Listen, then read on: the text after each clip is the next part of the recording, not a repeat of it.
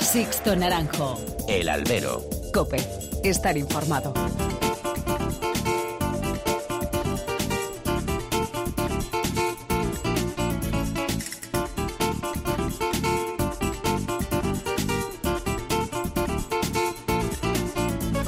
¿Qué tal? Muy buenas y bienvenidos a esta nueva emisión del Albero, a la cita con los toros que tenéis todas las semanas aquí en cope.es. Han recibido un cordial saludo de quien nos habla de Sixto Naranjo en nombre de todo el equipo que realiza este programa.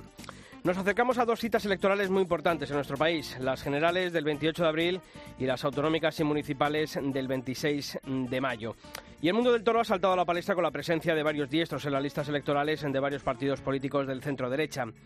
Miguel Avellán por Madrid y Salvador Vega por Málaga son las apuestas del Partido Popular, además de Raquel Sanz, viuda de Víctor Barrio por Segovia. Serafín Marín, por su parte, está en Barcelona como banderín de enganche taurino de Vox en su lista por Barcelona y el novillero El Dani por Vitoria al Senado. En las municipales, el cordobés José Luis Moreno va a repetir en las listas populares para el consistorio de la ciudad andaluza. Se echan falta que el Partido Socialista hubiese aportado algún nombre para haber completado el círculo de los partidos que a priori no tienen intenciones previsionistas con la tauromaquia, pero ya sabemos que la corrección política les puede a muchos. Se ha criticado la inclusión de estos nombres en la lista de estos dos partidos políticos. Se ha puesto en duda las aptitudes de los toreros para poder estar presentes en una lista electoral. Aquí, los garantes de lo políticamente correcto bendicen que un entrenador de baloncesto pueda presentarse a ser alcalde de Madrid, pero no aprueban que un torero pueda ser diputado en el Congreso de los Diputados. Desde aquí, agradecemos que toreros como Avellán, como Vega o Serafín hayan dado ese paso al frente para defender el mundo del toro desde la casa de todos los españoles si salen elegidos, del Congreso de los Diputados. Lo que también esperamos es que estos partidos políticos, tanto el PP como Vox, no se olviden de la fiesta una vez hecha andar la legislatura, que los toros no solo sean una excusa para captar votos en campaña y después sean olvidados. No es politizar el toreo, es defender la fiesta. Comenzamos. Sixto Naranjo. El albero. Estar informado.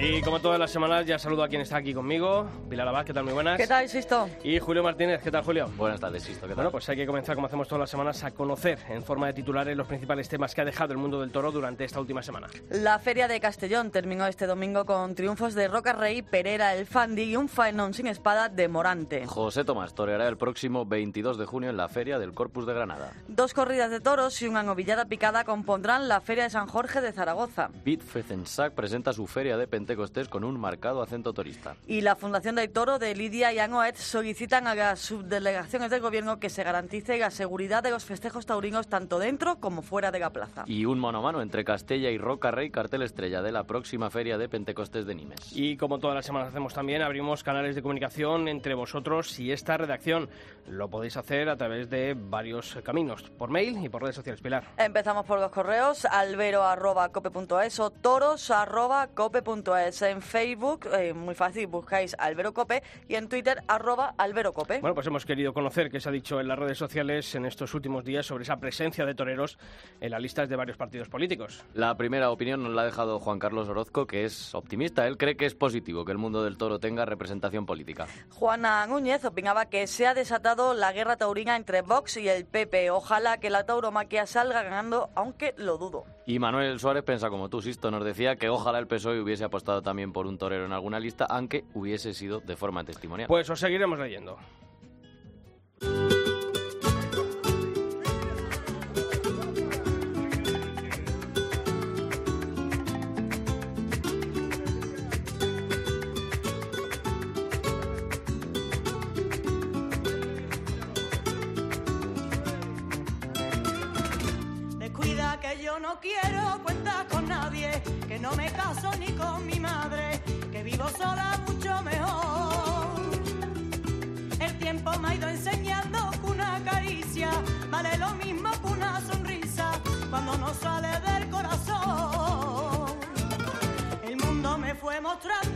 Pues la temporada ya ha comenzado a andar y, y sobre todo, lo hemos comentado en los titulares, ya muchas ferias del país francés, que además, como siempre, andan mucho más adelantados que nosotros. En invierno ya te dicen las ganaderías que van a lidiar y las ferias se rematan mucho antes que, que en España. Y una de esas que tiene ya los carteles, los conocemos desde hace tiempo, es la de Pascua de Arles, donde Juan Bautista eh, lleva ya unos años montando unos feriones Ya tremendos. ves, la verdad es que sí, ¿no? Y además eh, ahora creo eh, Morante, ¿no? Iba a torear, eh, ¿no? La sustitución de Ponce. Sí, ¿Era allí, claro, no? sí, sí.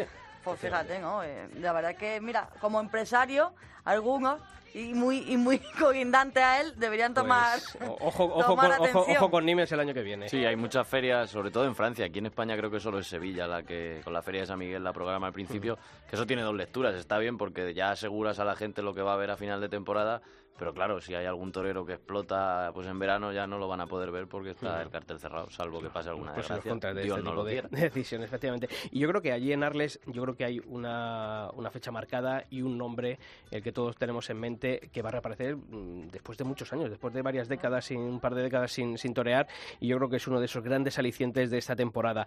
Es Antonio Borrero Chamaco y va a estar allí en la Feria de Pascua, si esta semana está aquí en el albero con nosotros. Antonio Borrero Chamaco, maestro, ¿qué tal? Muy buenas. ¿Qué tal? ¿Cómo estamos? Muy bien. Eh, hemos estado hablando, hablamos con Juan Bautista cuando presentaron los carteles, él nos daba los, los motivos ¿no? de, de- de anunciarle. Pero claro, maestro, yo le pregunto, más que lo- cómo le convenció mm, Juan, que ya nos lo contó, y yo le pregunto, ¿cuál es la necesidad de Antonio Borrero Chamaco para volver a vestirse de luces a llenarles? Bueno, pues la verdad es que ninguna. ¿no? Sinceridad total. Necesidades ninguna. Eh, eh, tampoco me llama el ego, ni la fama, ni, ni nada de eso. Pero sí soy una persona, una persona inquieta y, y bueno, y la verdad es que mm, el toro ha sido mi vida desde que era pequeño. ¿no?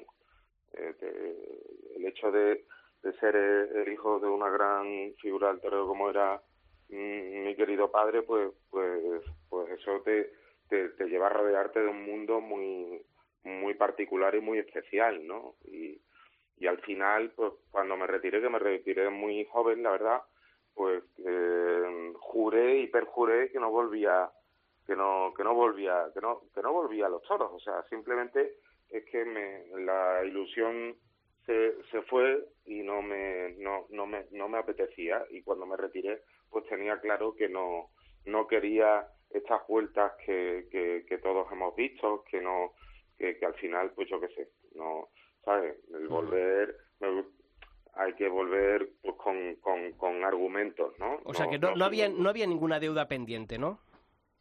no, no, ni yo hacia la afición ni la afición hacia mí, no, no, no hay nada de eso, es simplemente que al final, pues en un momento en el cual me he encontrado, eh, mm, donde no tenía ninguna expectativa con respecto al tema del toro de ninguna de ninguna clase, Juan es matador de toros, como todos todos bien sabemos, ¿no? y, y, y bueno, y entre los toreros, ¿no? Pues al final tenemos una sensibilidad especial que nos hace de alguna manera eh, podernos comprender un poco mejor, ¿no? Y, mm, y bueno, pues eso, al final nos sentamos a través de un amigo mío, sin este amigo mío de Francia hubiese sido también muy, muy difícil. Yo creo que al final es que se, se, se han alineado los planetas, ¿no? Eh, que hay amigos míos que cuando me escuchan se, se, se, se ríen de mí, ¿no? Tú estás loco, tú, ¿por qué dices estas cosas? Digo, "Pero- lo pienso de verdad, al final yo, yo no he buscado nada, yo no he sido el que ha buscado a Juan, Juan me ha buscado a mí.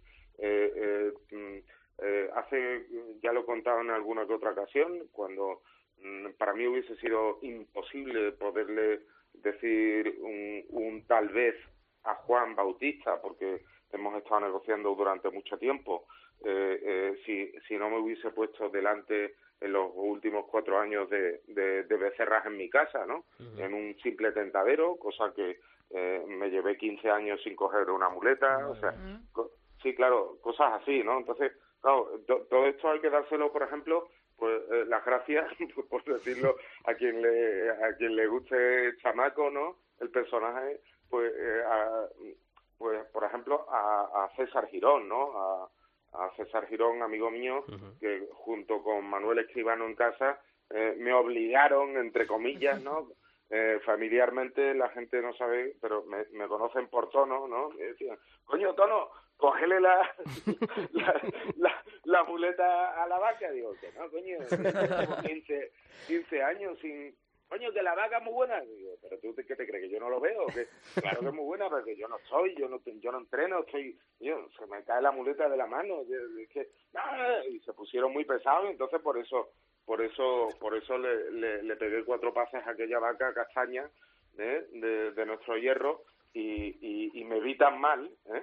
me vi tan mal y tan fuera de, de, de sitio que dije, hostia, es que no puede ser que, que, que en fin, que, que uno ande eh, eh, pues muy mal y que pierda sobre todo algo muy importante que es la tauromaquia. La gente eh, en esta época, tal como yo lo veo, y que, que, que me perdone el que no esté de acuerdo conmigo, que yo respeto cualquier sensibilidad, eh, mm, o sea, la tauromaquia es un arte, ¿no? Y ese arte, más allá de que tú tengas una tendencia más clásica o menos clásica, ese arte eh, eh, es único, o sea, no, no, no, no existe nada parecido, todo nace aquí en España, ¿no? Este es el centro neurálgico de, de, de, de, de la tauromaquia, de este arte tan particular, y a mí me, me, me causó una pena tremenda el perder porque al final los toreros que saben torear un toro son muy pocos. Eh, eh, eh, con tantos millones de personas que somos en este planeta, maravilloso planeta, ¿eh? que se está deshielando, ¿no? Con esto del cambio climático y tal, bueno, pues eh, con este maravilloso planeta, pues son, son muy pocos los que sean capaces de, de, de cuajar una faena con un toro bravo, ¿no? Eh, y, y, eso que se lo escuché en televisión en un programa que hacía el, eh, Joaquín Díaz, el Cookie de Utrera, uh -huh. junto con mi querido amigo Fermín eh, Fermín Borque y Juan Antonio Ruiz Espartaco, eh, eh, pues eh, me, me, llamó la atención, ¿no? Me decían, Joder, es que somos, somos muy pocos los, los, que somos capaces de torar un toro. Es, es, un, aquello... es un, titular importante ese que nos ha dado, ¿eh? que los toros, los toreros que saben cuajar un toro bravo son muy pocos y, eso, eso hace, eso habría que hacer a cavilar a, a más de uno. ¿Chamaco? Sí, sí, es que es así, tú piénsalo. Sí, sí, no, no. A, a, mí me llama la atención, por ejemplo, muchas veces que dice la gente, bueno, por ejemplo, en Madrid, ¿no? Eh, me llamáis de Madrid sí. y, y, y, hay aficionados de Madrid que son tremendamente injustos con los con los toreros, ¿no? Eh, de repente sale un toro justo de peso, bueno, justo de peso, de 500 y pico, ¿no? Justo de peso. Eh, eh, miau, ¿no? Esto del miau a mí me da un coraje que me parte, digo, pero, pero, joder, pero ni que fuese, eh, ¿sabe? Eh, eh, un, un, un, labrador, ¿no? De, peso, ¿no? Y yo, tantos cojones tiene, ponte tú delante, ¿no? claro, que no puede ser, ¿no? O sea, hemos desmitificado precisamente, eh, porque además en esta época eh, eh, es la época que eh, con la que sale el toro con más volumen del mundo. O sea, ¿no? En la historia del toro, en la historia glor gloriosa del toreo, como han sido la época de Ordóñez, de Camino, de Chamaco Padre, en este caso, de Julio Aparicio, de, ¿sabes? En, en, en, de Ocho, de, de Puerta, de, ¿sabes? En, en, la época de esta, que es la época del toreo de, de toda esta gente, ya no te digo anteriores, ¿eh? Sí, Porque si, te, si nos vamos un poquito más para atrás, eh, el toro todavía era más chico. El, el, peso era muchísimo, mm, mm, mm, o sea, es que tenían 100 kilos menos, ¿sabes? Y tenían unas proporciones totalmente diferentes que permitía, sobre todo, que tuviese el toro movilidad.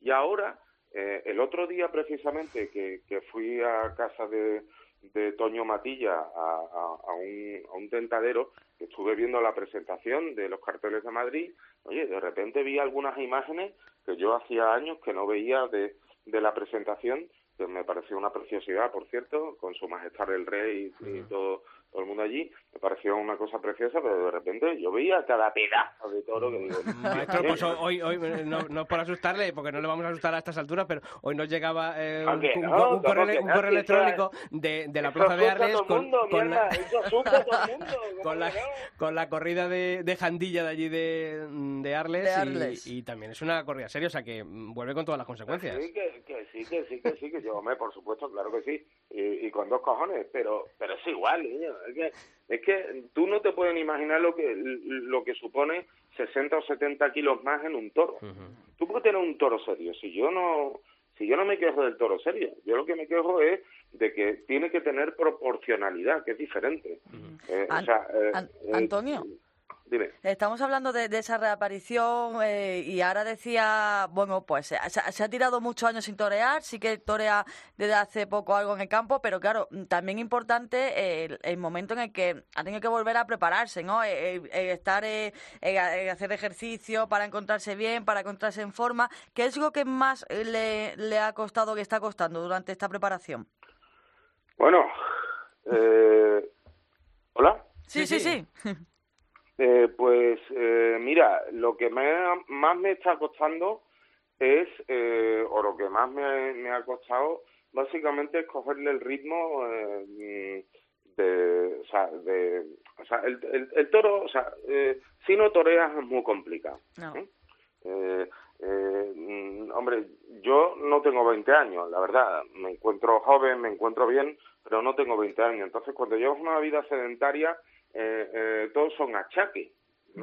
Eh, te duele el costado porque te moviste raro, eh, de- si no en la espalda, si no, o sea, es que tienes que estar de fisioterapeuta en fisioterapeuta por cualquier tontería, ¿no? Entonces, al final sufre sufre el cuerpo, sufre las articulaciones, sufre todo. ¿no? Cuando llevas una, un- un- una vida sedentaria no pasa nada no- o no te enteras, pero cuando te metes un poco en barea en lo que es torear, ¿no? Que es muy exigente físicamente, la cosa cambia, ¿no? Y eso más, por, su- por supuesto, lo que es el tema de, del, de- de- del hecho de, de, de cuajar faenas, ¿no? Cuajar faenas, o sea, pegarle cuatro trapazos, ¿no? Si se me entiende, eh, es muy fácil, pero tú querer torear, por ejemplo, despacio y tratar de torear con profundidad y tratar de torear con gusto y pegarle una tanda y rematarla y sobre todo tratar de, de eh, entenderte mentalmente con, con aquello que tienes delante eso es lo complicado, ¿no? O sea, tienes que hacer un análisis muy profundo y, y nunca, y, y- y no siempre es fácil. Maestro, ha dicho, ha dicho muchas frases, ha dicho, bueno, la que, la que ha nombrado Sisto, bueno, de que hay pocos toreros capaces de cuajar un toro, yo diría muy pocos, pero yo me he quedado también con, con otras que ha dicho que el toro es más grande que nunca, pero también decía Antoñete que lo que daba miedo no era la bala, sino la velocidad que traía.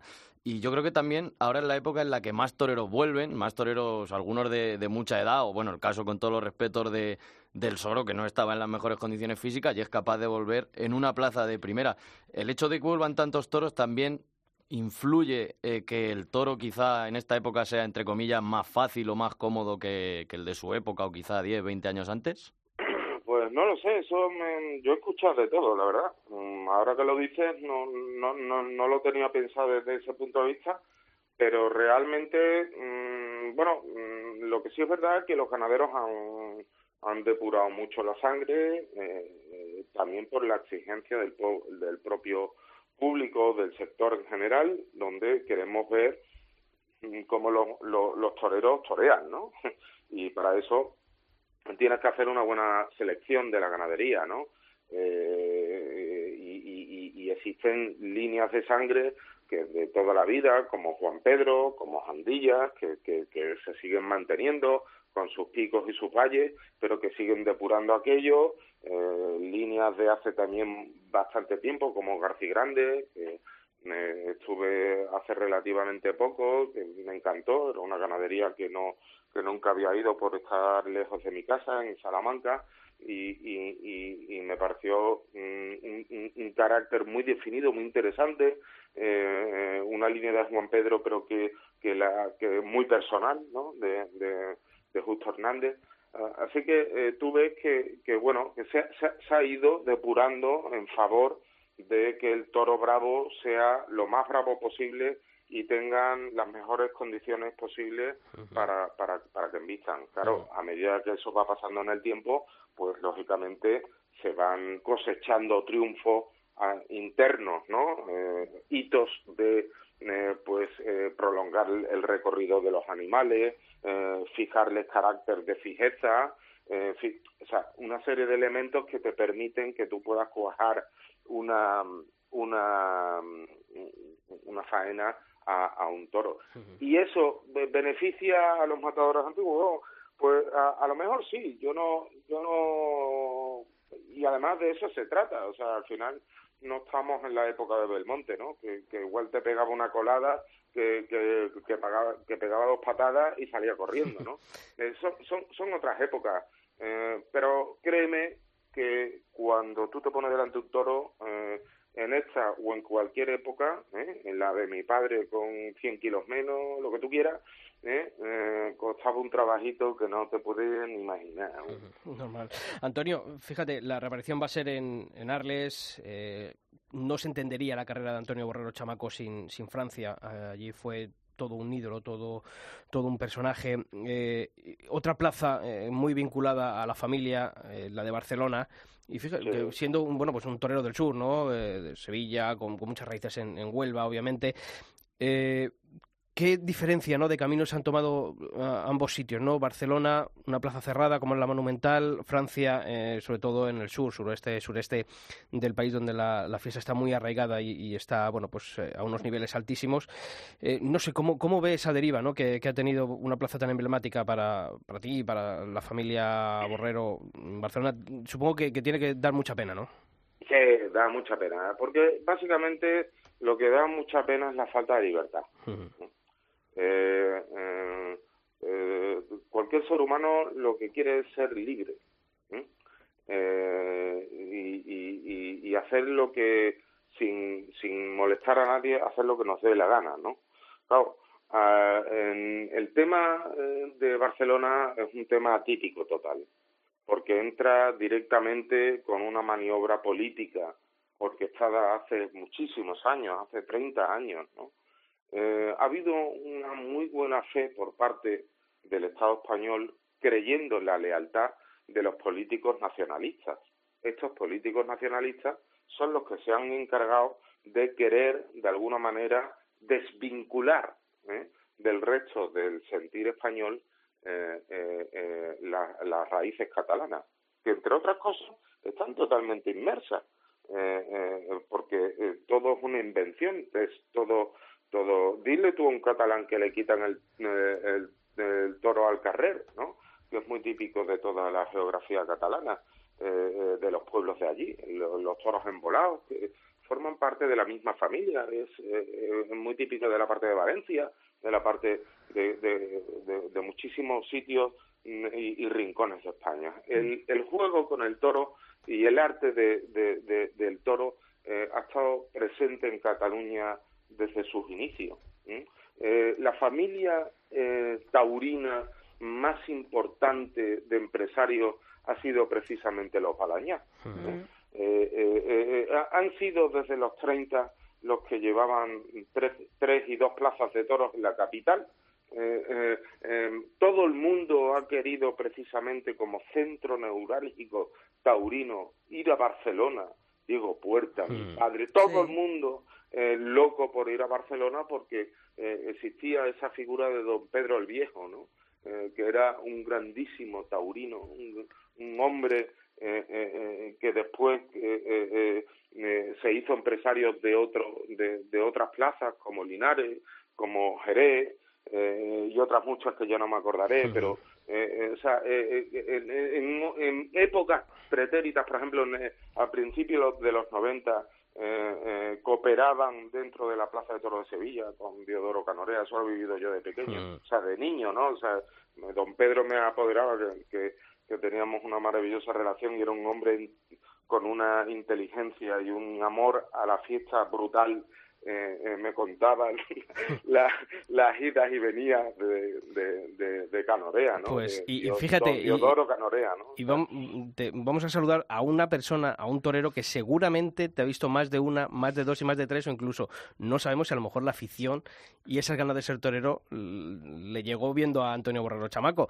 Es Serafín Marín, que es torero de allí de, de Barcelona. Serafín, ¿qué tal? Muy buenas. Buena, buenas tardes, ¿qué tal? ¿Cuántas veces viste a Antonio Borrero Chamaco allí en la Monumental? Pues no la he visto. No, no la he visto. Ah. Con, todo, no, con todo mi respeto no, no llegué no llegué a verlo. Vea, pues toma ya. pues yo que decía, digo, oye, a lo mejor le vino a ser la, la afición viendo... Ha quedado precioso hasta, hasta ahora. Bueno, esas cosas son así, claro. Es que eh, las generaciones de, de, toreros no siempre coinciden en el mismo tiempo y en el mismo momento en el cual uno tiene acceso o, o, o puedes o puedes acceder, claro, es, es normal.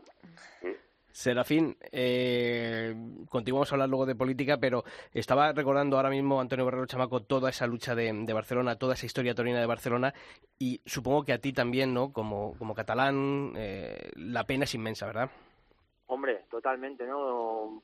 Tú imagínate, yo no, yo a lo mejor no he vivido las mieles esas que a lo mejor ha podido vivir el maestro, pero pero bueno, yo he vivido en Barcelona momentos apoteósicos como por ejemplo la reaparición de José Tomás o las tardes que vivió con José Tomás y bueno, hay una ciudad donde hay tantísimo toro y, verla tal y como la vemos ahora mismo, pues la verdad que, es muy triste, ¿no? Y para mí, y para mí muy perjudicial, ¿no? Porque para mí Barcelona ha sido, vamos, clave en mi carrera. Antonio, estamos hablando de, esos ataques que, está sufriendo y que, ha sufrido, y sobre todo en Barcelona, la tauromaquia. Estamos viendo ahora nuevos eh, caminos que están tomando algunos de los toreros, ahora en, en política, para intentar pues, hacer frente ¿no? a, a, todos esos ataques. Yo no sé si, si Chamaco se metería o intentaría meter la cabeza en, en política. Bueno, yo eso de meter la cabeza lo tiene que hacer el toro, la verdad. Yo, eh, si, me permites la expresión, lo del tema de la política es algo que es una cosa muy personal. Eh, al final yo creo que uno no está en política para beneficiar nada, sino para hacer un buen trabajo eh, eh, y, y tratar de hacerlo bien. Eh, estamos acostumbrados o parece, ¿no?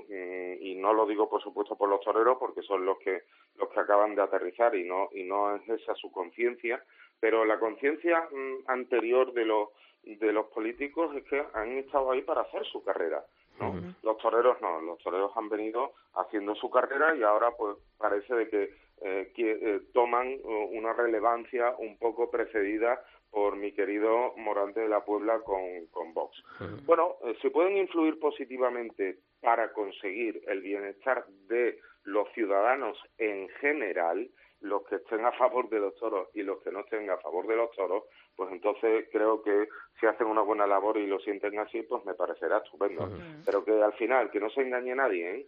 que un torero, si estaba metido en política, eh, y no cumple, ya se quitará, ya se lo quitarán de en medio. O sea, que al final el que se meta en, en temas políticos eh, eh, tiene, por supuesto, todo mi cariño y mi respeto, pero que sepa que esto es como el toro. Y yo, que como no le pegue pase, yo, mm, te va para tu casa. ¿eh? Pues seguro que Serafín Marí lo va a hacer así. Y nosotros vamos pues a despedir a Antonio Borrero Chamaco deseándole toda la suerte del mundo para ese 21 de abril, esa, ese día de la reaparición allí en Arles, en la feria eh, de Pascua. Así que, maestro, toda la suerte del mundo y también Serafín, si quieres despedirle. Serafín, muchísima suerte. Tú sí que tienes un toro gordo. Que, tú sí que lo tienes gordo. Yo te, yo te deseo la mayor de la fortuna y la mayor de la suerte. ¿eh? Eh, eh, eh, solo te pido que, que pienses en el bien de, de todo el mundo. Ya verás que te irá de maravilla, o por lo menos así te lo deseo yo, amigo. Muchas gracias, maestro. Gracias por todo. Antonio Guerrero sí. Chamaco, un fuerte abrazo. Muchas gracias. Venga, un abrazo a todos los oyentes, a vosotros especialmente, y gracias por contar conmigo. Un fuerte abrazo y mucha suerte, como decimos. Venga, que vaya muy bien. Serafín, eh, bueno, número 3 por la lista de Vox a Barcelona. Mm, como dice, decía el maestro Chamaco, un toro fuerte por delante, pero supongo que también, ¿no? Con toda la ilusión de, de representar al mundo del toro, bueno, pues a través de, de esa vertiente, ¿no? Que se te ha abierto con la política. Pues sí, eh, yo con mucha ilusión, con muchas ganas, eh, bueno, que eso no es suficiente, pero sobre todo con muchas ganas de trabajar por, por hacer un bien, ¿no? A, a la fiesta y, cómo no, eh, en mi tierra, ¿no? Porque me he presentado por Barcelona y aunque sí, aunque sea para el Congreso, pero, vamos, mis, no sin mis objetivos, sino una de, mi, de mis vistas eh, está puesta en Barcelona, como no, ¿no? Uh -huh. eh, la ciudad que me ha dado tantísimo para, en mi carrera. Y uh -huh. bueno, y luego respecto al mundo del toro, no solamente creo que voy a estar en el mundo del toro, sino también voy a estar en el mundo rural porque también me gusta muchísimo. -huh. y, y, bueno, pues voy a intentar ser el mejor representante que puede tener la tauromaquia como el mundo rural, como el campo, y, y aportar todos mis conocimientos eh, en el mundo de la política, porque ya que tenemos la suerte de que un partido como Vox, pues desde primer momento eh, está defendiendo lo que es la, la postura de la tauromaquia y lo y lo va a sacar adelante, pues, eh, hombre, que me, me tienden a mí la mano para poder defender uno que conoce realmente la que es el mundo del toro, eh, para que la pueda defender en primera persona, pues para mí fue un, honor, ¿no? Y, y bueno, y ahí voy a estar, voy a intentar pues luchar por ello, por mejorar todo lo posible, por, por aparte de mejorar, eh, potenciarla y, y bueno, eh, y mirar por todos nosotros, ¿no? Que ya que nadie lo ha hecho, eh, pues eh, tenemos que hacerlo nosotros ya desde dentro, ¿no? Porque, bueno, todo el mundo dice que, la, que el toro no hay que politizarlo, pero desgraciadamente está politizado ya. No. Entonces hay que, hay que estar dentro de ello para que no sigan machacando, ¿no? Serafín, eh, llama la atención y si nos echamos la vista atrás unos cuantos años, cuando todo lo de Barcelona, cuando finalmente pues eh, Barcelona se queda sin toros, eh, yo creo que todos tenemos la imagen grabada, ¿no? Y siempre de un Serafín Marín, eh, pues en el Congreso, un Serafín Marín con, con esas lágrimas. Y llama la atención que en ese momento en el que, no, sé, ¿eh? yo hablo un poco por, por lo que se veía de lejos, en el que la política en ese momento abandona, por así decirlo, ¿no? Eh, a los toreros, que ahora sea Serafín Marín, ¿no? Has estado diciendo algo, que ahora sea Serafín Marín quien, quien esté en un, en un partido político, eh, es en Vox. ¿Qué es lo que te ha dicho el partido? ¿Qué es lo que tú ves? ¿Qué propuesta lleva a cabo el partido para que Serafín Marín, eh, que sufrió, por así decirlo, ¿no? Pues ese abandono político, decida dar eh, este gran paso?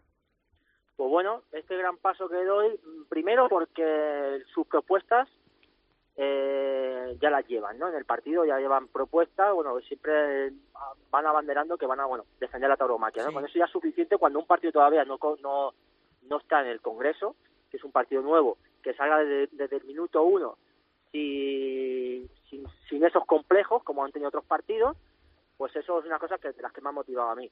Eh, anteriormente, a mí la política, eh, todo demás sí me dejaron, la verdad, me dejaron abandonado, estuve frustrado, no creía en la política. eh, eh, algún político que yo creía que era amigo mío, como Salve Rivera, yo creía que, que pero bueno, pues que, que era amigo mío y me, y me abandonó de aquella manera, me, me utilizaron y me lanzaron, ¿no? Eh, entonces, pues bueno, pues eh, de- desde aquellos entonces hasta ahora no había creído nunca en la política, eh, todo me, me parecía un, un, un fraude y hoy por hoy, pues bueno, pues Vox me, me devolvió la ilusión antes de, de ellos llamarme y que de hecho yo iba a ser votante de ellos y, y bueno, hasta que un día pues sonó el, sonó el teléfono, me llamó Santiago Abascal y me, me propuso, oye, quiero que, que nosotros ya que apoyamos el mundo del toro, queremos una persona que esté involucrada, que esté en el mundo del toro, pues bueno, pues porque quién mejor que uno de ellos pueda defender en un congreso lo que es la toromaquia, ¿no? Y entonces, pues, eh, porque yo a lo mejor no sé de toro, como tú a lo mejor no sabes de otras cosas, que no tenemos necesidad. Por eso yo defender unas cosas y tú, si aceptas, pues defenderás lo que es tu mundo.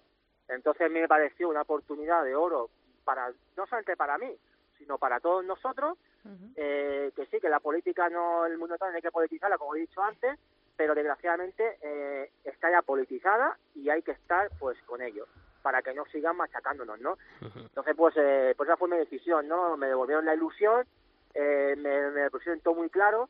Sí que es verdad que aún no, no me leo todas las propuestas, pero bueno, viniendo de Vox sé que las propuestas van a ser buenas y eso sí que me han dicho, que una vez que tengan mis propuestas en la mano, eh, se hará lo que yo decida, o sea que si hay cosas que no me gustan, que las di, se modificarán y yo creo que eso es un, pues que puede ser muy bueno para todos nosotros.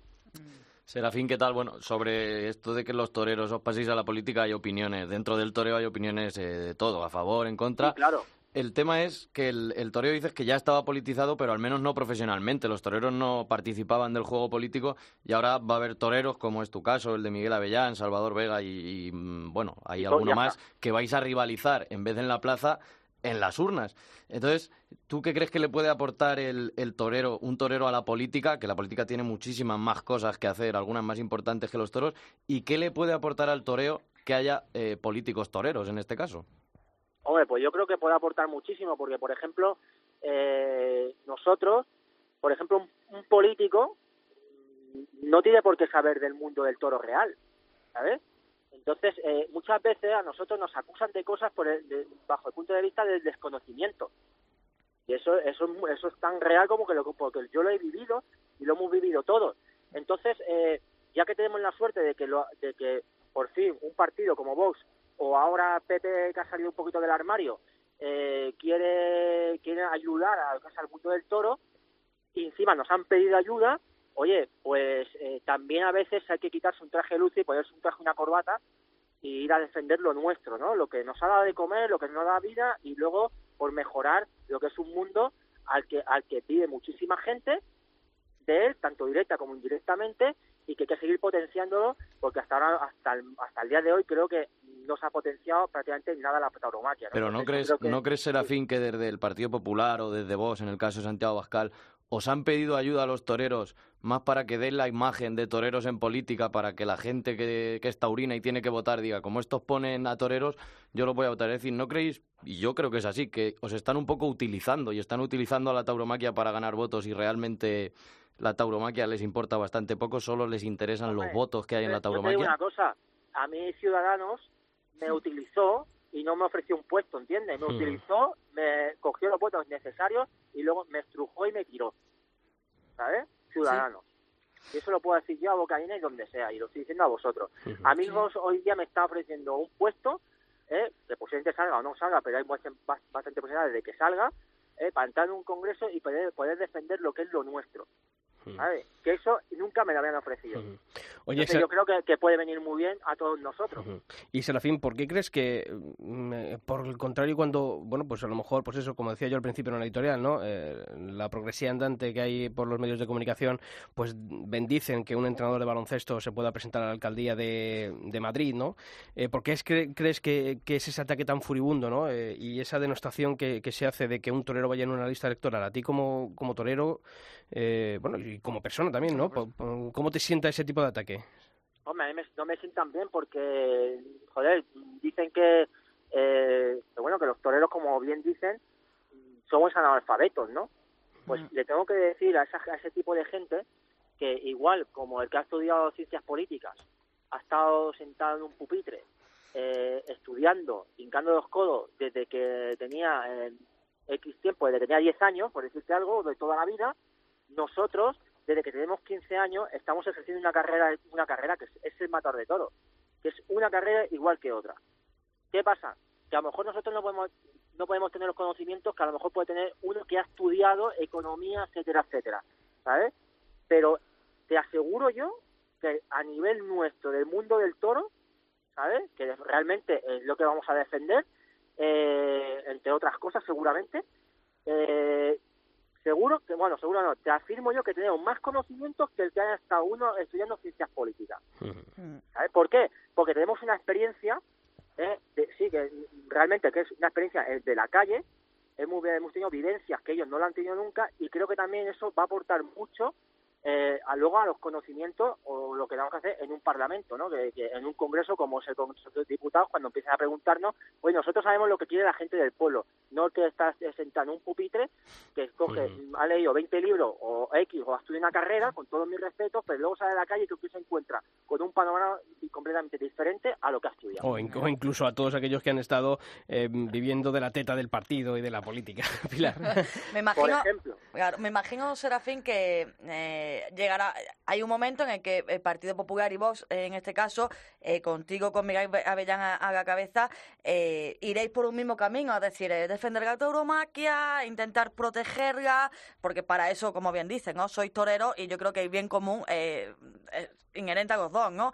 Pero, es decir, yo ahora como votante tengo que decidir, y como aficionado a los toros, tengo que decidir si voto a Vox o si voto al Partido Popular. Nos acaba de decir que no ha leído todas las propuestas, pero que sí el partido tiene depositadas en ti toda la confianza, incluso no, para darle tus propuestas y, yo creo que llevarle ¿no? por, el camino. ¿Qué es, ¿Qué es lo que a mí me propone Serafín o lo que eh, va a proponer Serafín a su partido para que yo, eh, votante, eh, decida eh, el próximo día 28 de abril eh, depositar mi voto en la urna a Vox?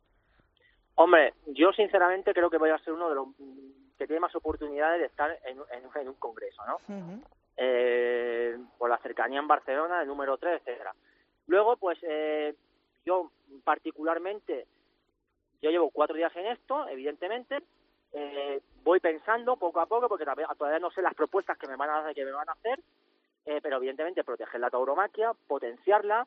Eh, hay tipos de subvenciones, por ejemplo, que sí que me gustaría proponerlas, porque no puede ser que, por ejemplo, un cine que, que a lo mejor genera, por decirte algún millón de euros, y, y le dan de subvención 500.000 euros, por decirte algo, eh, pues que llega la tauromaquia que, que genera tres veces más que el cine y le den 60.000 euros. Eso es lo que no está lo que no está de acuerdo, ¿sabes? Entonces aquí cada uno lo que uno genere. Esa es una de las otras proposiciones que yo me he hecho. Eh, luego, pues bueno, pues eh, a lo mejor crear un, un un ostras que se me ha ido que es como voy conduciendo Tranquilo, no te preocupes. eh, pues crear una, una ley a lo mejor a nivel nacional, que no que cada uno tenga su, su, su ley en, ca- en cada comunidad. Su reglamento, por así decirlo, ¿no? El reglamento taurino, ¿no? disculpar, sí, Nada, un, no, pero- un reglamento a nivel nacional y no tenerlo en cada autonomía, que porque claro, tú ya a una autonomía, cada uno tiene un reglamento Sí. y esto es un cachondeo, ¿sabes? Creo que, que debería salir un reglamento nacional a beneficio de todos. Luego miraría mucho sobre todo el- los aspectos sanitarios, ¿sabes? Porque ha- hay sitios que, que estamos en el siglo en el que estamos y, oye, y la sanidad en algunos sitios es complicada para el mundo del toro porque hemos tenido casos el año pasado que eso no tenga que haber sucedido, ¿no? Entonces, yo creo que tenemos mucho trabajo por delante y muchas más proposiciones que poco a poco, pues bueno, entre las que me dé Vox y las que yo vaya a proponer, creo que vamos a sacar, pues, una cosa pues bastante importante y, y beneficio- beneficiosa para lo que es el mundo del toro. Pues Serafín Marín, que nos ha alegrado mucho hablar contigo esta semana aquí en el Albero una vez más. Desearte toda la suerte del mundo para esas elecciones eh, generales, eh, en esa lista por Barcelona y que al final, bueno, pues ese resultado sea para bien de la fiesta, para bien de la, para el bien de la tauromaquia. ¿De acuerdo? Bien, muchas habrá que decir que, como decíamos antes, ¿no? Cuando toreaba, que después de la selección Claro. a hablar, ¿no? Efectivamente, y ojalá ya como diputado, ¿te parece? Sí, me parece, me parece genial. Que siempre me vais a tener. Un fuerte abrazo, Torero. Gracias, un abrazo, hasta luego. Sixto Naranjo. El albero. Cope. Estar informado.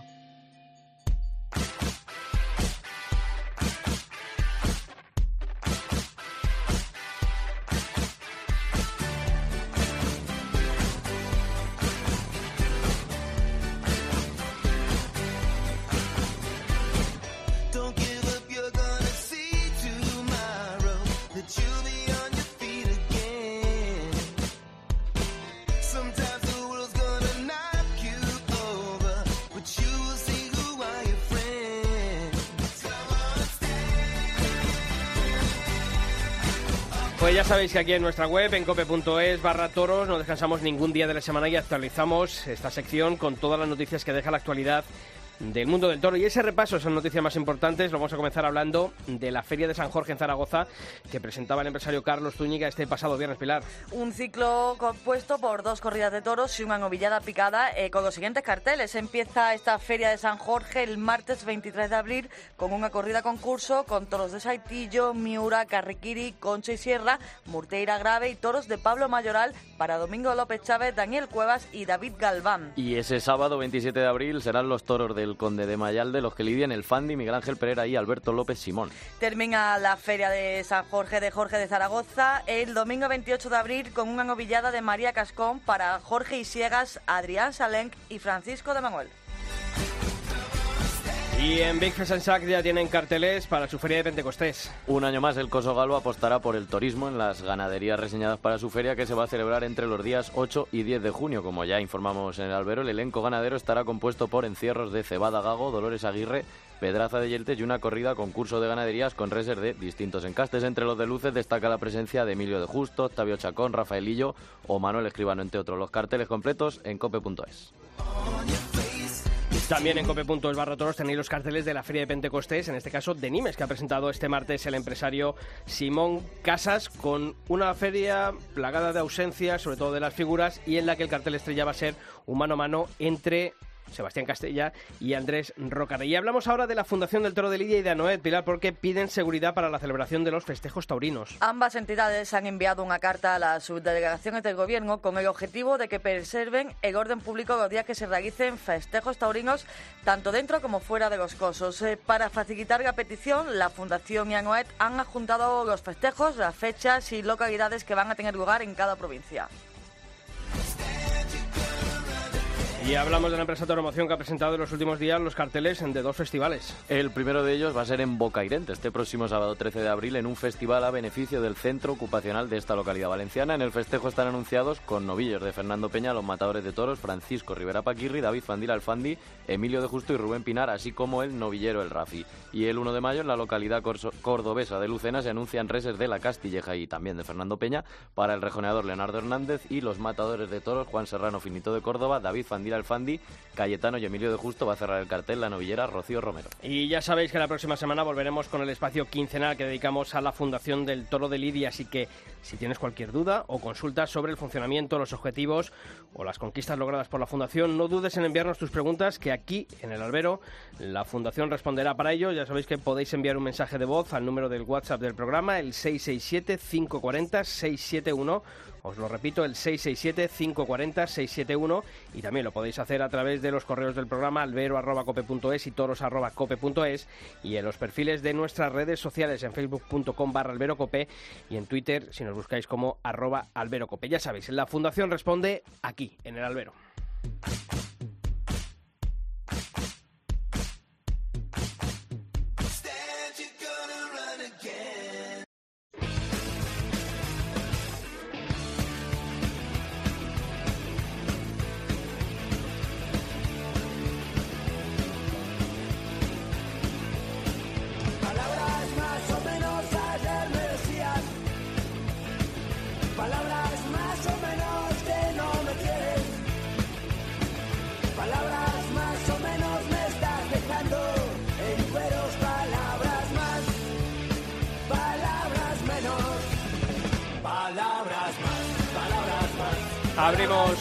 Tiempo de análisis, tiempo de tertulia aquí en el albero. Esta semana hay que saludar, porque nos van a acompañar en los próximos minutos a nuestros compañeros, a Juan García Tejedor desde COPE Valladolid. Juan, ¿qué tal? Muy buenas.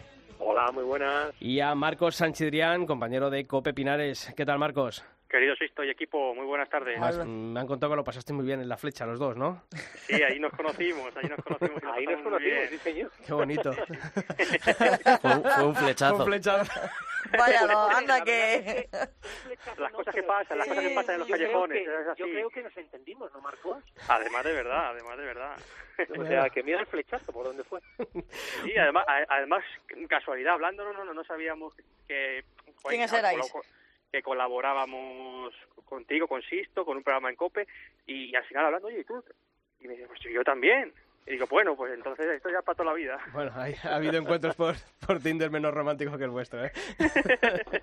bueno, chicos, oye, os hemos citado esta semana, hemos tenido a- hace unos minutos a Serafín Marín, en estas próximas semanas vamos a intentar también que esté aquí Miguel Avellán, eh, como, bueno, los grandes nombres, ¿no?, que, que van a protagonizar la campaña electoral en, en clave taurina. Y, bueno, aquí estábamos antes hablando, Pilar, Julio, yo, un poquito, bueno, pues mm, de la oportunidad o el oportunismo de los partidos políticos que, que dan a la tauromaquia con, con este tipo de, de candidatos, ¿no? Con este perfil tan, tan marcado como es el de un torero y además en puestos relevantes, ¿no? Porque Miguel Avellán va en un buen puesto para Madrid, aunque ahí las encuestas está rozando el larguero.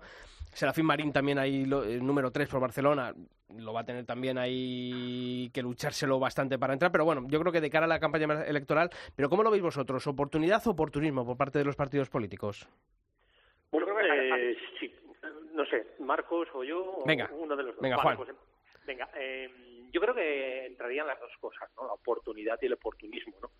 Eh, partiendo de la base que, pues fíjate, eh, un torero es una persona normal y corriente, con un trabajo, ¿no? Y que por qué no puede dedicarse a la, a la tauromaquia, pero por qué ahora, por qué en este momento y por qué eh, después de que haya habido otro partido político que haya querido abanderar, abanderar una causa como ha sido Vox, ¿no? Eh, pienso que hemos sido los grandes olvidados eh, dentro del mundo político. Nadie ha llevado nunca en sus campañas nada referente al toro de Lidia, a la tauromaquia, a, a las corridas de toros.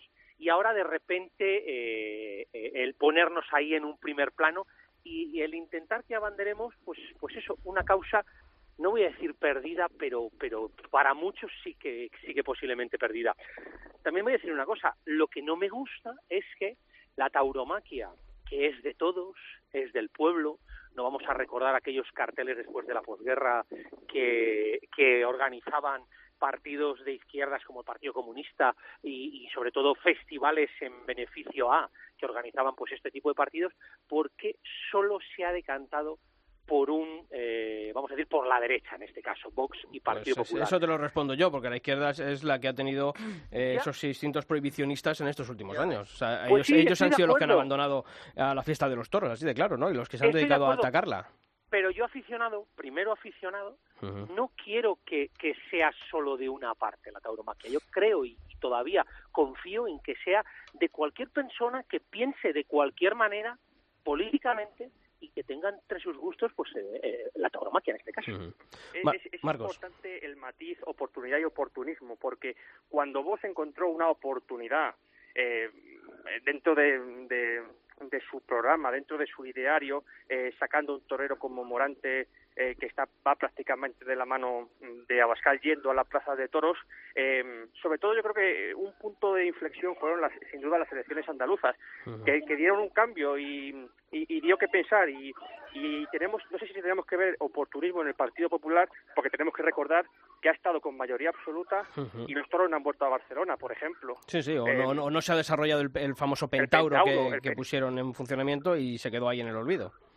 Así es, y a mí lo que me da miedo es ese efecto rebote, que las simpatías que puede generar en el votante de centro derecha pu- pu- puede, pueda ser eh, causar eh, el repudio del- de, de esos partidos de, de izquierda y que esta próxima legislatura, eh, si no si no gobernase eh, eh, este bloque de centro derecha, eh, podría haber consecuencias revanchistas, porque estamos viviendo en un momento en el que el voto y los bloques están muy polarizados. Claro, pero fíjate que yo no creo, en ese, en ese sentido, yo no creo que eh, el hecho de, de que dos partidos políticos de, de derecha lleven, en este caso, a, a toreros en, en sus listas, yo no creo que, que vaya a conseguir o vaya a hacer que la izquierda... es difícil, ¿no? Que la izquierda a lo mejor vota a la derecha, pero fijaos lo que pasó en Andalucía, ¿no? Y yo creo que, que lo tenemos ahí. El, el hecho más claro es en Andalucía irrumpe Vox, eh, bueno, pues eh, con esa eh, defensa a la, taur- a la tauromaquia y a la caza, que hay que tenerlo también muy en cuenta. Y fijaos todo lo que conlleva el, el que un partido nuevo, aparte, claro, es un partido nuevo, que la que no la gente también está esperando yo siempre lo digo, igual que, que ocurrió con Podemos. Entonces, yo no creo que, que, que esto vaya a suponer que a lo mejor la gente de izquierda mm, mm, realmente mm, siga con la izquierda, porque pero sí creo que en este sentido eh, lo que es el voto a la derecha sí que va a dividir todavía aún más el voto. Sí, sé que no está dividido ya del todo, Pero, ¿no? pero eso, eso que dices tú, Pilar, hoy leyendo uh, la revista de nuestros, de nuestros compañeros eh, de aplausos y esa selección que hacen todas las semanas eh, de los tweets, así que, que ha lanzado gente del mundo de- del toro y, y había, bueno, pues un tuit de, de Luis Carlos Alanda, de- del subalterno, que decía, bueno, pues hay muchos toreros, el, el barco del toreo se ha posicionado mucho a estribor, a la derecha, ojalá salga alguien y, y se apunte a babor. Bueno, pues yo le lanzo el, el, el- el- el pañuelo a él, pero es verdad, ¿no?, que mm, seguramente habrá toreros que, que- que hayan votado o voten al Partido Socialista, pues a lo mejor podían dar el paso al frente, ¿no? Y yo creo que no, no estaría mal visto por parte del Partido Soci- Socialista si algún torero dijese, oye, pues me gustaría ir Pero en- es que yo creo que el lista". paso es de quedar el, el Partido Socialista, no el torero primero. O sea, Sí, vamos, pero eh, bueno, oye, sabiendo lo que ofrecerte, eh, sí, sí, pero. Internamente la fiesta sí que es plural. Y todos lo sabemos. El tema es que no se ha sabido mostrar al exterior. Pero quizá el centro derecha se ha quitado el complejo de decir somos aficionados a los toros. Sí, pero bueno. Porque hace- esto no tiene nada que ver. en una neces- eh, se ha convertido en una necesidad porque eh, eh, el toreo ha sido un sector atacado políticamente entonces se ha tenido que rearmar eh, como buenamente ha podido y el caso por ejemplo de Serafín Marín no olvidemos que es un torero eh, eh, que no puede ejercer su profesión en su ciudad en su comunidad autónoma No, y él lo ha dicho, que él se, se sintió utilizado por, por Albert Rivera. Albert Rivera. Y le ha Poder, puede porque está permitido. El tema es que no se dan no se dan festejos y antes de que se prohibiese, la realidad es que se daban más o menos festejos, pero tampoco tenían mucha relevancia también. Sí, no, pero, pero, pero, oye, empresario pero, pero ahí estaba su- Barcelona, ¿eh? O sea, No, sí, eso está a- claro. que ahí Pero- la prohibición tam- miró de dónde vino. Decía Juan que nadie, de- ni vamos, nadie tenía toreros en sus listas y nadie llevaba, pero tampoco es que les hacía falta. Antes no había ese debate de los toros y ahora los meten, pero por, yo creo que es por pleno oportunismo, porque decía antes Serafín Marín, claro, a mí me, mi amigo Albert Rivera luego me traicionó y tal. Digo, bueno, pues habrá que ver después de que pase el 26 de abril y el 26 de mayo y qué pase con Avellán y qué pase con Serafín y con Salvador Vega y con este y con el otro, ¿qué va a pasar? Si no salen, les van a repetir, les van a mantener. No, yo, yo creo que hay más es el compromiso. Yo lo decía en el editorial al principio, ¿no? Que esto, porque a lo mejor, ¿no? Este, por la posición que tienen ambos en las listas, es bueno, pues está ahí, ¿no? En, en la duda si van a salir o no van a salir como, como diputados. Lo que yo sí pido a ambos partidos, ya que van a utilizar estas caras de cara a esas listas electorales, es que luego no se olviden si no salen elegidos. Claro, o sea, que la lucha, es que la lucha, que la lucha por el no la defensa de la tauromaquia, o sea, que, que, que no se desactive, ¿no? Ese, esos ataques por parte de, de ciertos poderes políticos contra la fiesta de los toros. Yo creo que es, es ahí el gran compromiso de ambos partidos, no que lleven o dejen de llevar un torero en sus en sus listas. Eso es lo más importante, Sixto, el que no se olviden después de estas elecciones generales, locales. Mira, eh, antes habéis nombrado a Castilla y León, ¿no? Castilla y León es una comunidad, eh, bueno, pues que lleva muchísimos años el Partido Popular y bueno, pues a- primero fue el Toro de Vega, luego ha sido eh, la caza. Eh, el Partido Popular nos ha favorecido o nos ha o nos ha perjudicado en todo esto, ¿no? Por un lado y por otro lado el Ayuntamiento de Valladolid con un gobierno tripartito, es decir, Podemos, Izquierda Unida y Partido Socialista, yo creo que si mañana un alcalde como Óscar Puente, del Partido Socialista, no necesita del apoyo tanto de Podemos como de Izquierda Unida, todo lo que ha prohibido la tauromaquia lo va a devolver. Ah, amigo, porque claro, él es pero- el primer interesado Claro, pero es que ahí entonces dónde están las convicciones de cada uno. ¿no? Pero claro, como al final todo depende de- del poder, ¿no? Y de estar sentado en la poltrona cuatro años, pues claro, pues a lo mejor esas convicciones las dejamos de lado porque claro, los otros nos obligan a, a- a tener que, que tragar con, con las imposiciones que, que ellos traen. Pues es que Claro, claro, y es que eso es fundamental. O sea, cuando estos señores del Partido Socialista llegan al ayuntamiento hace cuatro años, el, el, el, el- el blanco era la tauromaquia, llámese Museo del Toro, llámese el apoyo que da el ayuntamiento pues con el camión de riego. Fíjate qué absurdo. Y estos señores lo quitan todo. Pero yo, que soy una persona que intento pues hablar con unos y con otros, a mí particularmente me ha dicho el alcalde, ¿cuándo voy a poder volver a, a la Plaza de Toros de Valladolid? Y he dicho, tienes que pagar tu peaje. El, el- la- el- el- Claro, es que la capital en el, 20 millones que llegue, en el pecado en el pecado va la Claro, penitencia. A la ver, es que penitencia. Pero yo estoy convencido que sin tener que coger a ningún torero para abanderar ninguna causa, este señor ahora mismo, que tiene muchas posibilidades, según las encuestas, en volver a repetir en el ayuntamiento, incluso con mayoría absoluta, mañana este señor va a quitar todas las prohibiciones que ha tenido a, a- la fiesta nacional o al mundo del toro. Hmm. Y entonces, pues, pues, pues volveremos todos, porque además su gran antecesor en esto, que fue Tomás Rodríguez Bolaños, fue Claro, el inventor, el inventor de una feria como San Pedro Regalado. Sí, sí, no, sí, sí, está claro que, que el pasado, el pasado, el pasado taurino del PSOE es incuestionable. Lo único que, bueno, pues es, en esta, estas últimas generaciones de, de políticos, pues, eh, bueno, pues es- esa defensa de, de la tauromaquia, pues ha quedado en entredicho porque, bueno, se han plegado en muchas ocasiones, pues a, ciertos eh, criterios de la izquierda más radical eh, que han ido en contra de la fiesta y el PSOE no ha sabido parar los pies ahí en el, en esos ataques. Marcos, pero mm, yo creo que más allá de, mm, de este debate político, yo creo que habría que aprovechar la oportunidad y sobre todo, pues oye, gente como Serafín Marín, como Miguel Avellán, Salvador Vega desde una posición, bueno, pues más testimonial, ¿no? Que, que algo. Pero también es importante eh, el luchar, porque estamos hablando mucho de las elecciones eh, generales, pero ojo también con lo que se juega la fiesta en las elecciones municipales y autonómicas, porque muchas, muchas plazas dependen de este poder. Pero la mayoría de las plazas, no, no hay que olvidar que la, la mayoría de plazas Empezando por Madrid. sa- salen a pliego, por ejemplo Madrid, y que además tiene esa remodelación o rehabilitación que va a depender de, de la Comunidad de Madrid y que eso todavía está un poco en el aire que va a depender de, de los comicios de mayo. Un tema importantísimo. Y luego habla- habla- hablamos precisamente de los alcaldes y probablemente hay alcaldes socialistas que, que hayan hecho más por la tauromaquia que, que, que alcaldes del PP. Por ejemplo, Sí, sí. el caso de Cenicientos en nuestra comarca Sí, sí. eh, al- alcaldesa socialista y, y, y- y la primera decisión que tomó fue em, eh, eh, co- coger una comisión y el ayuntamiento poner y devolver a la plaza en el, en el lugar en el que estaba después de tantos años.